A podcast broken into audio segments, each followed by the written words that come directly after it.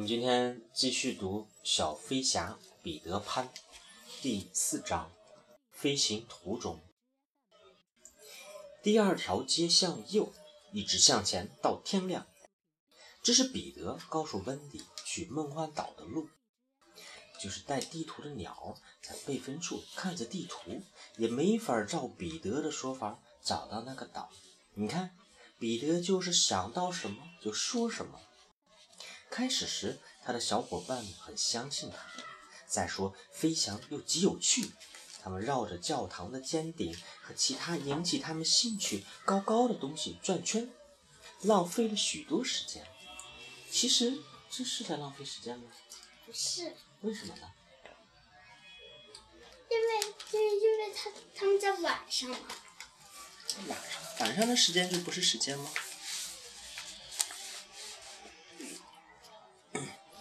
觉得对于他们来说，只要能给他们带来快乐的事情，都不算浪费时间。可是，可是，可是，我没写作业的时候，我感觉那种那种发呆也是我很快乐呀。可是那个发呆你是这样围棋。当然，这个从一个角度来讲，它不算浪费时间；但是从另一另一个角度来讲，它可能导致你其他的事情时间被占用。这个，接着读啊。约翰和迈克尔比赛，看谁更快。由迈克尔发令。他们说起不久前在屋里转个圈儿就觉得很不错了，真是难为情。不久前到底是多久以前呢？温迪有这种想法时已经飞过了一个海，而约翰有这种想法时已经飞过了第二个海。这是他们的第三个晚上。天有时是黑的，有时是亮的。他们一会儿觉得冷得很，一会儿又热得要命。有时他们是真的饿呢，还是假装的？因为彼得有那么有趣的找食物的方法，比如从鸟嘴里抢夺人能吃的食物，而那些鸟儿又追逐他们，把食物夺回去。他们与鸟儿快乐的你追我赶，飞了好几里地，最后彼此祝福，高兴的分手。他们当然不是假装犯困，他们真的困了。这是很危险的，他们一睡觉就要往下掉，彼得却觉得这很好玩。迈克尔睡着了，像石头似的往下掉，彼得总是兴奋的大叫：“瞧，他又掉下去了！救救他，救救他！”温迪喊道，恐惧地俯视着下方无情的大海。彼得每次都是一头扎下去，在迈克尔碰到海面以前接住他。彼得的动作很灵巧。可是他总等到最后一刻才去救人，你能看得出来，他在为自己的身手的敏捷而沾沾自喜，而不是为了挽回了一个人的生命。彼得能在空中睡觉不掉下去，他只要一躺下就能浮在空中，他很轻。要是在他后面吹口气，他就飞得更快。温迪他们不断地与云彩相撞。尽管他们飞得不错，一碰上就会退出去好远一段，而且前面有云的时候，越是想避开，越是要撞上。这会儿要是娜娜跟他们在一起，早就在迈克尔的头上绑上绷带了。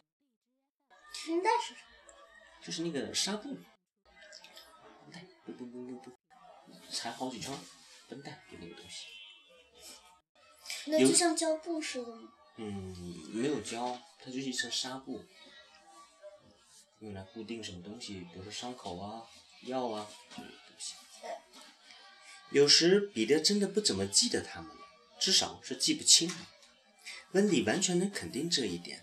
大白天里，彼得从他们旁边过去时，似乎是在辨认他们。有一次，甚至于温迪只好报出他自己的名字：“我是温迪。”他不安地说。彼得感到很抱歉，小声对温迪说：“我说温迪，要是你看我想不起你是谁时，你就说我是温迪，这样我就想起来了。当然，这点令人不满，但是作为补偿，彼得教他们如何顺着平躺在强有力的风上，这是令人愉快的新招。他们试了几次，发现他们能够安全的在上面睡觉。他们本来可以睡的时间长一点，但是彼得很快就厌倦睡觉了，于是他就用当头的口气喊：“咱们从这儿下去。”有时大家有争执，但是多数情况下都是打打闹闹的从分的背脊上下。他们已经靠近梦幻岛了。经历了许多个日日夜夜，他们终于到了梦幻岛。他们直奔梦幻岛而来。也许主要不是因为有彼得和铃叮当带路，而是梦幻岛也在关心他们。正因为如此，他们每个人才能看见那些神奇的海滩。那就是梦幻岛，彼得平静地说：“哪儿？哪儿？”金光指向的地方，真的有万道金光指向梦幻岛。这是他们的朋友太阳在为他们指路，希望他们在天黑前看清他们的路。文迪、约翰和迈克尔在空中垫着脚尖儿，头一回看见梦幻岛。说来也怪，他们马上就认出了他。在恐惧降临前，他们向梦幻岛欢呼，不是长久梦想终于实现的那种激动，而是向度假归来见到老朋友打个招呼。约翰，环礁湖，温迪，你看，海龟正在山里埋蛋呢。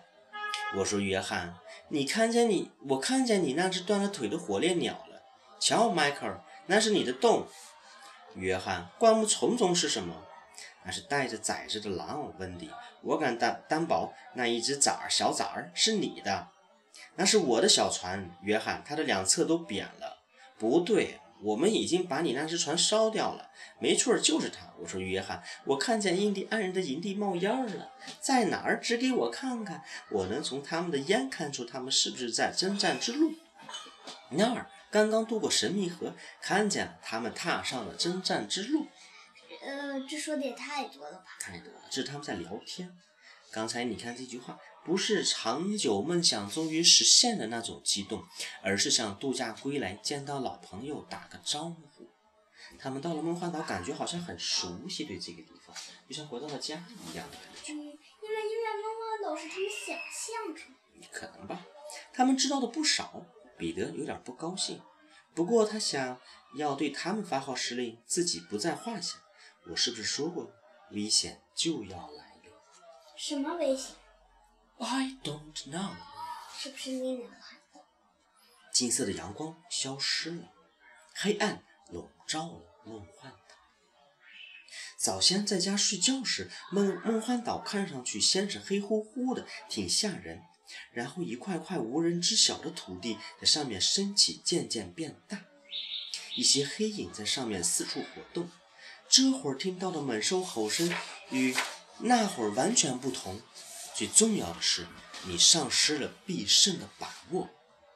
你高兴的是夜灯还亮着，你甚至很愿意娜娜把它说成是家里的壁炉架，说梦幻岛完全是虚构的。那时的梦幻岛可以说是编造出来的，可是现在它是实实在在的。夜灯也没了，天越来越黑。娜娜在哪儿？本来他们是一直是分开飞的，现在都挤到彼得身旁。彼得满不在乎的神情没有了，眼中闪着亮光。现在他们正在一个狰狞的岛屿上空，他们飞得很低，有时树梢擦脚而过，从空中看不到什么吓人的东吓人的东西。他们的飞行还是相当艰难，好像在敌人的阵地中前进。有时他们悬在空中，等着彼得挥舞着两个拳头开出路来。他们不让咱们降落，彼得解释说：“他们是谁？”温迪战战兢兢的小声问，但是他没有回答，也许是不想回答。铃铃当一直在他的肩上睡觉，现在他把他叫醒，派他到前面去。彼得在空中一会儿用手拢着耳朵听，一会儿两眼放光俯视下方，好像要在地上钻出两个洞来。接着，然后他又接着向前飞。彼得的胆子很大，他随口对约翰说：“现在你想去冒一下险呢，还是喝一杯茶？”温蒂赶紧说要先喝茶。迈克尔感激地把手他搭在他的肩上，较为勇敢的约翰有些犹豫。什么样的冒险？他小心地问：“下面草地上有个海盗在睡觉，你愿意冒险？咱们就去杀死他。”我没看见。过了好一会儿，约翰才搭腔：“我看见了。”也许他就要醒了。约翰的声音有点沙哑。为什么有点沙哑？紧张了呗。maybe。彼得气愤地说：“我不会在他睡觉时杀死他，我会叫醒他，然后再杀死他，杀死他。我总是这么做的。”那么你杀过多少人？不少，真了不起。约翰言不由衷地称赞了一句。他还是决定先喝茶。他问：“现在岛上是不是有很多海盗？”彼得说：“从没见过有那么多。”谁是他们的船长？霍克。他现在也叫钩子船长。彼得提到这个可恶的名字时，脸就沉了下来。你知道钩子用英语怎么说吗？Hook。Hook 也是一个人名，翻译过来是什么？钩子。霍克。他现在也叫钩子船长，也叫霍克。咱们是霍克。是的，迈克尔还真的哭起来了。约翰只是一边说话一边咽唾沫。他们以久闻霍克的大名。他长什么样？是大高个子吗？他们以前个子大了。怎么会没以前个子大？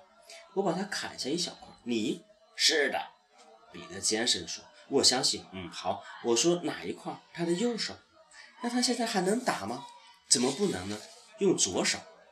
他在右手那个地方安了个铁钩，用它勾人。勾人？我说约翰，彼得说，什么事？说是的，长官。是的，长官。我得跟你说，我手下的每个男孩子都要答应我这件事，你也一样。约翰的脸刷的白了。彼得接着说。那就是在公开的战斗中，要是遇上钩子船长霍克，必须把他让给我。我保证这样。约翰忠诚地说。这会儿他们的胆子大了点，因为林叮当和他们在一起，借着他的亮光，他们互相还能看得清。可是林叮当不会像他们那样慢慢的飞，他只好绕绕着他们兜圈着，好像是他们的一个光环。温迪喜欢这个光环。直到比经彼得一说，他才知道了，才知道有了这个光环的坏处。彼得说：“海盗们借着光看见了我们，拿出了长枪。”林叮当是这么说的：“长枪？是的，他们一定是看见了林叮当的光。要是他们猜到我们离光不远，肯定会开枪。”彼得告诉林叮当：“快躲开！”他们三个人异口同声地说。可是彼得不同意，他认为我们迷路了。他严肃地说。再说，他也挺害怕的。你们不想想，我会在他害怕的时候把他一个人打发出去吗？光环中断了片刻，有人轻轻地掐了彼得一下。那么，请告诉他别发光好吗？温迪恳求道。他做不到，这大概是小仙子唯一办不到的事情。只有他睡觉的时候，光才会自己灭掉，就像星星们那样。那么，快让他睡觉吧！约翰几乎是在下命令。只有困的时候他才睡觉，这大概是仙子们不能做的另一件事。在我看来，这两件事都值得一试。约翰不满地说。这会儿，约翰被掐了一下，这一下显得不那么友好。彼得说：“要是谁有一个口袋就好了，我们可以把它装进口袋里。”可是他们走得太匆忙，谁都没带口袋。约翰戴着帽子，于是他们有了个好主意。铃叮当同意戴在帽子里，不过。不过帽子必须拿在手上，于是约翰拿着自己的帽子。虽说林叮当希望是彼得拿着帽子，可是约翰又说帽子老碰他的膝盖，就让温迪拿着他的帽子。你瞧，这下惹下祸了，因为林叮当不想欠温迪的人情。林叮当的亮光隐蔽在帽子里，他们在黑暗中飞行，哧溜一声，打破了他们从未体验过的宁静。彼得说：“这是野兽在浅滩上喝水。”又传来“哧啦”一声，那是树枝摩擦的声音。可是他说那是印第安人在磨刀。终于连这样的动静都没有。对迈克尔来说，孤独是最难受的。他大声说：“能有点声音好吗？”好像是对他要求的回答。一声他们从未感受过的巨响撕裂了空气。海盗们的长枪向他们开火。轰然的声音穿过群山，好像回声，好像在凶狠地问：“他们在哪儿？在哪儿？哪儿？”三个吓坏了的孩子这才感受到原先梦中的梦幻岛与眼前的是多么的不同。天空终于又平静了。约翰和迈克尔发现只剩下他们俩在这黑夜中。